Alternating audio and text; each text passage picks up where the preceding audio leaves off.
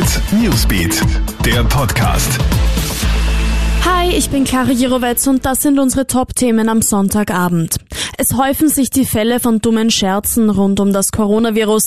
Gestern Abend soll eine 40-jährige zwei Jugendliche am Bahnhof Wien-Meidling angespuckt und behauptet haben, dass sie am Coronavirus erkrankt sei. Auch ein 48-jähriger stellt diese Behauptung auf, nachdem er einem Passanten in einer U-Bahn-Station ins Gesicht gespuckt hat.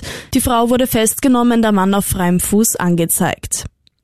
Ausgangssperren alleine reichen nicht. Mit diesen Worten richtet sich die Weltgesundheitsorganisation heute an europäische Regierungen. Man sollte im Kampf gegen das Virus viel mehr Tests durchführen, um die Infizierten zu finden und sie zu isolieren. Bis zur Entwicklung eines Impfstoffes werde es außerdem noch mindestens ein Jahr dauern.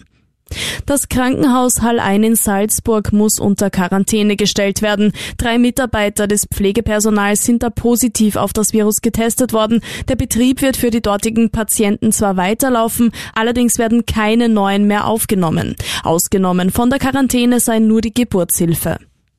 Die Ärztekammer warnt vor Antikörper-Schnelltests. Damit sollen Antikörper gegen das Coronavirus nachgewiesen werden.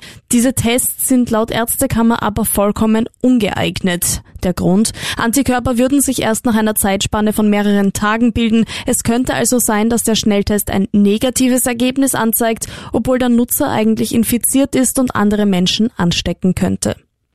Alle Updates checkst du dir auch stündlich im Kronehit Newsbeat sowie online auf kronehit.at und noch mehr Infos findest du auch in unserem täglichen Corona-Podcast. Ciao und bis bald.